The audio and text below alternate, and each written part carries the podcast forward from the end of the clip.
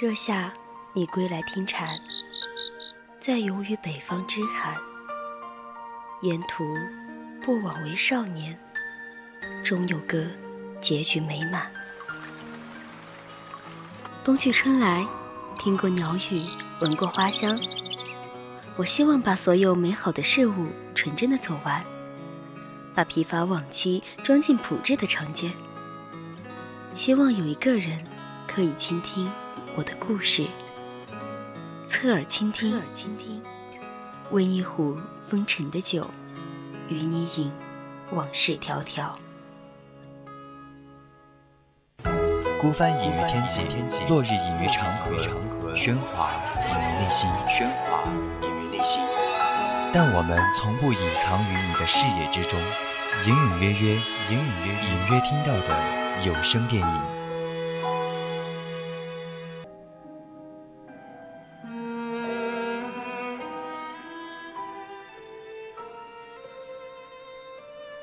Hello，亲爱的听众朋友们，大家晚上好！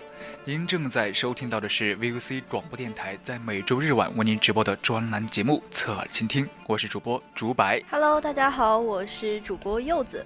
这几天呢，有一个特别特别恶心的家伙，强势的占领了我们国内的电影院，刷爆了我所关注的所有的公众号啊，还在持续在我的朋友圈里卖萌。真的，实在没办法就去哎我们的大荧幕一探究竟。哎，没错，就是他，叫什么名字呢？叫《毒液：致命守护者》。嗯，那这部号称2018年漫威的压轴大片，果然是不负众望啊！昨天去买票，一不留神就只能坐在边边上看了。国庆档之后呢，这可是。第一个票房过亿的周五啊！话说呢，在北美上映了三十三天，票房就突破了两亿，在日本登陆首周就登顶票房第一，好厉害啊！对，那么今天呢，主播就和大家好好的聊一聊它。听众朋友们可以加入我们的听友四群二七五幺三幺二九八，或者在荔枝公屏上和我们互动。嗯，那也可以搜索并关注我们的微信公众号“青春调频”，微博呢艾特 VOC 广播电台，我们还有许多有趣的节目在等着大家。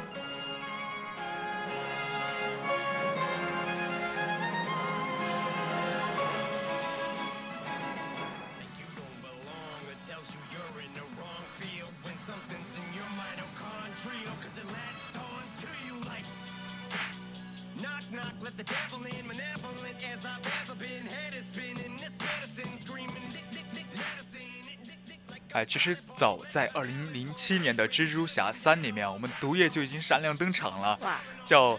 死侍，还有蜘蛛侠，甚至是银河护卫队，所有成员都被他玩弄了一把。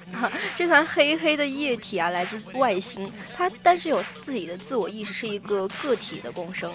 那来到地球之后呢，它需要找一名宿主来保证自己的存活，同时呢，宿主会得到超级强大的能力。对呀，所以在零七年的蜘蛛侠三里面啊，就作为一个外星的共同体，毒液呢就曾入侵到蜘蛛侠的身体里面，让他变成一个强大。邪恶的黑色蜘蛛。那在这部电影之中呢，众多被附着的宿主之中，记者呢就是一个比较有名的宿主了。第一次在电影中亮相的毒液是被当做反派塑造的，自然呢就被扣上了反派的标签了。最后我，但是我觉得比较有趣的就是我们毒液的性格啊，居然会随着我们宿宿主的一个性格影响啊，就简单概括出来就是。哎，近朱者赤，近墨者黑。所以说，我们中国的文化还是蛮强的，连外国这些我们都可以一起来把它概括一下。那其实最新鲜的事情呢，就是他并不是传统意义上的超级英雄，但他还经常想着要吃一些人的五脏六腑啊什么的，还是嗯，说起来有点恶心。哎，其实也是在影片里面，他是亦正也亦邪，的很多人啼笑皆非的。这大概就是我们毒液的魅力吧，也是传说中又可爱又迷人，是吗？对，又可爱又迷人的反派角色。对对，一连上了好几天的热搜啊，也是。他海报里面满口粘液、长舌獠牙的怪物，其实是观众眼里面的团宠小可爱，新闻报道中的流量小鲜肉。那他虽然身为一个反派呢，但是毒液仍然靠着自己丑萌的外表和炫酷的超能力圈粉无数啊！哎，用一句话就是说，哎呀，完美诠释了什么是又恶心。又可爱。我本来想说你就是这样的，但是我我害怕有人打我耶。就是算了算了，和恶心弄来形容你好不好？我哪里恶心了？我只有可爱。嗯，好吧，恶心追我，可爱追你，就是整老老被我们拿来玩。其实我看了那个毒液的预告片之后呢，我都大致猜到了这个爆米花电影的剧情走向啊。接下来其实会有一点点的、一丢丢的剧透，但是绝对不会影响到我们的观众朋友们的感官体验。对，我们的记者啊，在电影里面，他叫艾迪·布洛特。他呢是一个正直又偏激的金牌记者，但是呢，因为采访生命基金会的老板叫卡顿·德雷克，还试图去要揭开他拿活人做实验的黑幕，就问了一些不该问的问题啊，结果把工作给搞丢了。那这个艾迪的律师，他的未婚妻安妮呢，因为艾迪泄露了工作机密。然后就被连累炒了鱿鱼，一气之下呢，未婚妻就和他提出了分手，也是塑料夫妻嘛。然后祸不单行的艾迪说白了就是一个失败者，他没有钱，也时不时的收到一催钱的一些信件，没有豪宅，只能蜗居在一间小公寓里。对啊，他不仅是穷人，还是一个怂货。就他有一次去超市去遇到劫匪了嘛，他就不敢说话，悄悄的躲在货架后面。然后有一次有一次是邻居晚上重金属的摇滚音乐。然后音乐的那声音炸到爆啊！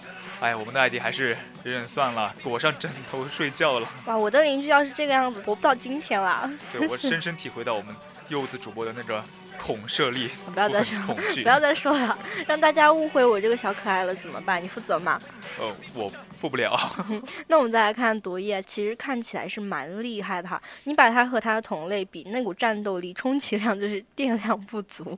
那影片中大反派角色暴乱，分分钟就能够吊打我们的毒液。最要命的时候，毒液它比较傲娇，一旦遇到高声波或者是火焰的话，它就会灰飞烟灭了。对，我就想到，哎呀，这毒液怎么这么弱呀？跟我们那些漫威。的那些英雄啊，都不是，嗯，他是怎么能做到一部电影的主角的呢？可能是因为失败者遇到了失败者，所以变得那么弱了吧？然后就当年一起守护地球是吗？对他一他之前附身在那个蜘蛛侠里面的时候，好强大呀。真的让我感觉到感觉到很恐惧。我为什么突然悟到了一个人生哲理呢？嗯，什么东西？虽然我弱，但是我可以找一个强大的人附身在他上面，或者说依靠他一下。对啊，所以我们的毒液这个一团黑乎乎的东西，他就找错了人，就找到一个，哎呀。弱鸡碰上弱鸡，然后就更弱，又穷又怂，是吧？对呀。那他就飞越这个高楼大厦，一个人呢抵挡了若干个人，刀枪不入啊，秒变威猛身材，身手矫捷，然后液化身躯，切换自如啊，受伤了还能自己复原，我觉得好厉害，我也想自己复原呢。但是呢，光光是这些还不够啊，我们的男主角虽然是有了这些奇奇特的能力啊，哎。没办法，但是呢，也是，他也只能去超市去打一下坏人了，就没有那些比较惊喜的大场片了。对，如果要是光看这些特效打戏的话，真的是不够的。那艾迪和毒液在体内对话，一会儿争论，一会儿来一场撒娇狗粮。对啊，我们的艾迪也是给我们的毒液啊设置了很多规矩。他告诉毒液说：“哎，你不可以不可以吃人，实在不得已，坏人是可以吃的，但是好人万万不可以吃。”哎，我们的毒液还真的是一个小乖乖啊，还询问艾迪如何分辨人的好坏。那毒液就嗯叫，艾迪就叫毒液寄生虫，被毒液威胁，还说要耍小脾气跟艾迪道歉。更要命的事情呢是，毒液他竟然能够懂艾迪的思想，还教他如何撩妹。哎呀，这样，我觉得如果我碰到的话，我我高兴死了。你看，我有又有超能力，虽然长得有点恶心，有点丑哈，但是我有超能力啊，我还能变回我自己，我还可以去撩妹。哇！你在节目里面这么说，你真的还不会不怕回家被家暴是吗？啊，我们跳过，我们继续。嗯嗯，说到艾迪呢，他有这个两个惺惺相惜的好基友，从形单影只变成了互相遮风挡雨的铠甲。那在暴乱和毒液厮杀的时候，我的眼角竟然湿润了，就有点想哭了。对啊，而且是毒液在就被暴乱从那个艾迪身上撕开的时候。哇！艾迪毫不犹豫就伸扑上去嘛，让毒液重新附在自己身上。嗯，哎，面对强大的敌人，艾迪居然没有退却，真的和毒液一起战斗，让我很感动的。对，好感人的友情啊，就是跨越物种之间的友情。那暴乱和生命基金会的老板卡顿呢，他合为一体了。那用刀去刺穿艾迪的身体的时候，在生命即将结束的时候，毒液呢就钻向了艾迪，给了艾迪自愈的能力。但他焚烧暴乱的时候，毒液说了一句“再见，艾迪”，我就在心中发出了和艾迪同样的呐喊：“不要啊！”对啊，我们两个虽然说有点失败的，有点失小失败啊，但是呢，他们都很善良和正直了。这样的毒液真的是绝对是人见人爱，花见花开，车见就爆胎啊。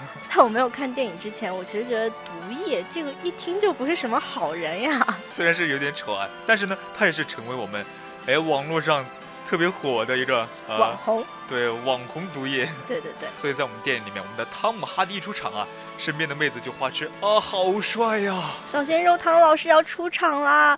他呢，其实也是演了《盗梦空间》还有《勇士》啊，这里面一些硬汉的角色。那他在《荒野猎人》之中的演技呢，真的是不亚于小李子。对，我们知道，我们《盗梦空间》和《星际穿越》的特效主管叫保罗·弗兰克林，他这就是他带队制作的，所以呢。我们灵活的一些摩托漂移啊，等等等等，还有一些激烈的一种打斗 撞击啊，对对对。如果有条件啊，一定要去电影院亲自去看一场，真实去感受一下。IMAX 是吗？但是我觉得贫穷限制了我的想象力。哎，虽然是我们是穷人，但是可以作为我这梦想吧，奢侈一回。对，奢侈一下。对。所以我们看到最后的时候啊，我们毒液守护超市的阿姨的时候，他变成了一个硕大的肌肉型男啊！真的，他的眼珠子就很那么大，还凸出来，还伸出他又长又黏又粘液的那长舌头，哇！一口咬下一个脑袋。这种狠绝，我觉得真的是恨不起来的，因为他是嗯在帮好人去干掉坏人。我觉得虽然这个不符合我们的法律啊，但是真的是大快人心，有没有？对，虽然我们毒液原本是一个坏人，但是他附上了一个特别萌哒哒的男主之后，他也变得萌哒哒起来，软萌又傲娇，就让我们很喜欢他。对。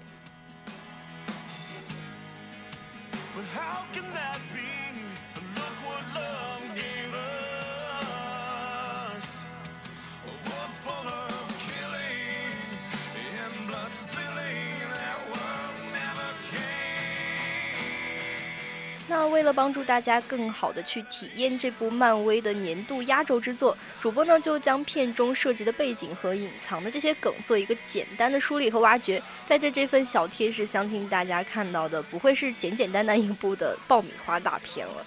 对，首先啊，我们这部毒液啊，其实它暗藏的是蜘蛛侠电影的宇宙，它呢是我们的。索尼蜘蛛侠电影宇宙的头炮之作嘛？我觉得确切的说，应该叫是没有蜘蛛侠的蜘蛛侠电影。我也觉得，因为他当时他是蜘蛛侠的一个死对头嘛。但是这部影片是没有蜘蛛侠，他一个人浪。对对对。那二零一六年的时候呢，小蜘蛛惊喜的加盟了我们美国队长三啊。在美国队长里面看到我们的小蜘蛛，虽然说戏份不是很多，但也是嗯蛮期待他能在这个里面有更多精彩的表现。对我们第二年啊，也是。钢铁侠也是在重启版的《蜘蛛侠：英雄归来》里面两部电影的成功啊，就让我们粉丝看到了，哎，我们蜘蛛侠是不是要重回漫威宇宙的希望了呢？好激动啊！我记得当时第一次了解到这些漫威的时候，就是从蜘蛛侠开始的，那时候应该是小学吧。对，我我也挺喜欢漫威的，虽然说。哎，我他们我都是简单的喜欢，没有说非非常狂热的去爱好。但是呢，呃，对，现在看来啊，我们的索尼和漫威的合作仍旧是哎，也止于蜘蛛侠这一个角色了。那索尼所拥有的其他众多的漫威英雄角色，其实并没有考虑在其中了。在继续与漫威联合制作的大热蜘蛛侠系列的同时，索尼呢，它其实也决定自己开发一个电影宇宙。哎，对，一个围绕着蜘蛛侠世界，但不能包括蜘蛛侠的反英雄角色电影宇宙。觉得怪怪的呢？对，就包括我们的毒液啊，还有银雕啊、黑猫啊、吸血鬼、莫比亚斯，还有蛛丝等等等等一些。不是特别知名的角色，嗯，哎，这一宇宙脱胎于此前流产的一个叫啥？邪恶六人组。这是一个蜘蛛侠敌人构成的反派联盟。我觉得蜘蛛侠这些超级英雄真的好累啊，每天都是有各种各样的人来反对他们。对，当然我们的毒液作为我们蜘蛛侠的头号宿敌啊，自然就优先完成了电影版。哎，说到他们俩是死对头，突然不知道该喜欢谁了耶！毒液又那么萌，但是蜘蛛侠又那么帅，我都不知道该选谁了。对呀，其实我感觉哈，嗯，很多电影里面就是他针对他这个人，这个英雄拍的电影，他好厉害呀。对，但是一拍到他不是主角的时候，他就好弱。嗯，就比如说，其实蜘蛛侠也是蛮厉害的，但是在美国队长里面，他真的弱爆了。对，真的太恐怖了。所以说，虽然我们印前的一系列宣传物料啊，都在主打我们漫威的首个暗黑英雄的定位啊，但是毒液也不能单向的被定义为反派嘛，而是要根据他。宿主的一个习性来定的，就简言之，如果毒液的寄生对象生性暴力的话，那么他们结合就会爆发出很强大、很危险的邪恶力量了。对，所以说这个毒液小可爱，它也是一个没有主见的毒液呢，跟我一样哎。如果说我们的宿主像 像像我一样心性从善，然后而且我的意志坚定的话，哎，即使有什么人人性人性的瑕疵的话，也能在相互适应的调节下。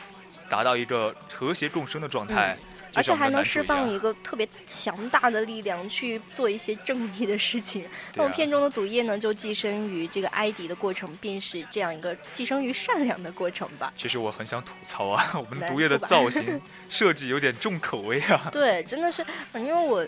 个人就是有一点讨厌这种黏黏糊糊，然后有点恶心的东西，就看到这个东西其实是不太接受的。但是他在电影的设定当中是一个非常非常软萌、傲娇、可爱的小毒液，让人真的是恨不起来。但是说喜欢吧，好像又有一些别扭。对，但是呢，又哼不起来，它就像一一个一团无骨骼的软体组织，像一团团的黑浆一样。哎呀，不要说，我都有画面感了，好烦啊！我都粘粘稠感，粘稠感了，怎么办嘛？哎，所以说这设计也是很很容易让我们想到异形，是吧？就是想想当初那初期形态的爆脸虫和成年的异形，那个黑黑色的躯体，哎呀，我觉得真的可以归入一个大家庭了。在最初的计划呢，毒液是要搬上荧幕，蜘蛛侠三。的时候，粘稠感呢，就是特效艺术家们有意强调的一个特点啊。他们以液态的物体进行了一种模拟的处理，继而通过了 CG 动画进行一个复现。我觉得艺术家们真的是非常有想法。哎，用我们当年漫威的总裁叫凯文·费奇当年的话就是：我们的毒液就是一堆 一堆具有攻击性的黑色烂泥。我觉得我现在画面感好强啊，我就。好像脑海里面看到有一堆泥站在我的旁边，但是它又有攻击性，我觉得好吓人有没有？对啊，我们的毒液也是首登大荧幕是在零七年，他的蜘蛛侠三嘛，我们刚刚说到，哎呀，所以说影片不久就开始了从毒液，呃。从天而降，并吸附到我们彼得·帕克的迷你小摩托上，继而就让他陷于心智混乱，就侵入了他的身体了。而且呢，最后还成为了蜘蛛侠最大的敌手。对，都一时间不知道该支持谁了，两边我都有一点喜欢，怎么办呢？对呀，对我们电影开场不久，其实让毒液从天而降了之后，那后来帕克在教堂摆脱了毒液的控制，被分离的毒液呢，正好就落在了对蜘蛛侠抱有怨念和仇恨的艾迪身上，真正的反派毒液就此诞生了。我觉得其实也不能怪艾迪吧，就唉，每个人都有每个人的苦衷啦。对，谁让我们蜘蛛侠让艾迪丢了工作呢？要我我也会。哎，那你这这就不对了，我们要走社会主义。对，我们要奉劝大家一定要，哎，我们要抱这种宽容的心面对所有的人，一定要善良。对。那回到幕后来说呢，当初山姆雷米在拍《蜘蛛侠三》的时候，其实根本没有想到要表现这个毒液啊。制作方呢，为了增强反派的看点，而在杀人还有绿魔二代的基础上，又引入了这个人气的角色。对啊，角色真的太多了。所以，我们蜘蛛侠三啊，对于我们的毒液的来历啊，还有一些什么性格都铺垫铺垫的比较扁平嘛。哎，所以呢，这些我们不知道的东西，就在我们的《毒液》这部电影里面，哎，就详细的揭示了。对，我觉得漫威还有这些制作吧，一个比较好的点就是他会把所有的英雄去在单人的影片里面做一个比较全的性格的一些解释，会让我们更能理解一些他们聚在一起的时候一些冲突吧。对，我们谈一下，我们就是我们电影里面那些主角儿，他艾迪啊，第一个艾迪就是他呢是在漫画，就他。跟电影不一样的是，他在漫画里面就是出生一个残缺的家庭，自小就是一个问题小少年。对，长大之后啊，还曾经为了得到工作而编造一些实习经历啊。哎，就像我们这些哎呀，好平庸的人呢，我们出去怎么找工作得编呢？哎呀，但是他冲动不守规矩的性格特点呢，在这个毒液的前半段都有表现。不过电影版已将艾迪的行为动机全部洗白了。其实我觉得他的这些家庭的环境啊，后来和毒液的结合，真的是嗯，和蜘蛛侠成为对手的一些都是有因可循的。对他这些比较冲动啊、不守规矩这些性格，都在我们毒液的前段都有表现的。对对。不过呢，电影也是。我们的演员选角也真的是非常厉害啊！我们的汤老师把这个艾迪真的是演绎的淋漓尽致啊，就更加的成人化，更加的疯癫。哎，让我文学一波，这样叫好，互为表里。哎 哎，是不是？为什么今天突然发现一个不一样的竹白号文化？你是不是偷偷背着我下去补课了？哎，我可是有内涵的竹白。我不听。你这样会让我显得很没有面子，你知道吗？所以为什么我们会看毒液？因为我们有内涵呀。所以我们观看毒液的时候，就可以用一些蜘蛛侠的经典故事去一一的对应起来，这样才显得你更有文化。我，你这样显得我好像很没有文化的样子，我都没有脸坐在这里跟大家做节目了。对你没有资格和我一起，拜拜，再见，告辞。好了好了，今天节目就到这里了，大家再见了。哎，还是回到我们的节目中来，我们还是很好的搭档，是吧？我我不要跟你做搭档了，这期节目之后我们就各奔东西吧。虽然说我们被在节目里面，我们被人设被人设为对手，电影里面呢，我们的主角和那个也是被设置为对手嘛，所以哎，这个细节也是要带一些比较反面的东西的。就比如说，哎，我们的外星外来的生命体入侵，就导致了我们他的身体的畸变嘛。一个是顺利的过渡了，一个呢是艰难的挣扎。对，那在中国版的终极预告里面呢，一个是在丛林里面短暂现身的女毒液，特别特别的惊艳啊。嗯，有吗？没有。我作为一个男人，我都没有去关注过。你讲一下，我不知道。啊，我其实我们也不能太去剧透啦，太剧透了，那大家又说我们剧透了，又骂我们怎么办嘛？你要是不知道的话，你就去看电影呀，看漫画。漫画里面其实有很多解释的，就比如说，哎，其实漫画里面就是被毒液寄生的女性还是有点多啊，就像猫女啊、黑凤凰啊、卡魔拉还有海拉这些。为什么都寄生的是好看的小姐姐？哎。怪不说你没有被寄生，世界 是吗？所以说你没有被寄生。为什么老是要 diss 我？你再这样，我真的不跟你玩了。好好好，我们我们和谐共存。嗯，善良，我劝你善良。我本来就很善良的。好，回到回到我们的电影，就是我们的超级英雄电影啊。虽然说看多了还是有一点套路，你没发现？嗯。我们的毒液的结尾也是套路。那 么毒液的结尾呢？当然是艾迪和。科学狂人之间的一个强者的对决，对，分别代表是一正一邪两种毒液的阵营啊。对，至于我们的小蜘蛛会不会和漫画里面那样和我们的毒液同框呢？哎呀，只有等未来可能会有毒液二上映吧。哇，好期待啊！不知道他们会不会拍哎？老是要去挖一个好大的坑，然后又不填，真的好烦人。对，其实我们还有一个小彩蛋，今年我们已经九十六岁的高龄的斯坦李老爷子依旧会出现在这部漫威的。漫画改编的电影里面，但是今年也是一个让我们比较难过的一年吧。我告别了许多我们熟悉的面孔啊，我们的这个呃斯坦李老爷子也是嗯不幸去世了。就很多人漫威迷都是嗯对他有一个沉重的 哀悼。对于我们的漫威迷的话，就可以看一下毒液，我们的毒液里面。嗯他们呢，里面还有还有我们的斯坦老爷子在呢。对，那关于毒液致命守护者就先到此为止，希望能帮助大家更好的去体验这部索尼联手漫威的年底压轴大作。对，总之呢，就十一月大片档已至，快快刷片吧。那下面的人在旅途和三位书更加精彩，下周同一时间继续锁定隐隐约约。我是朱白，我是柚子，再见。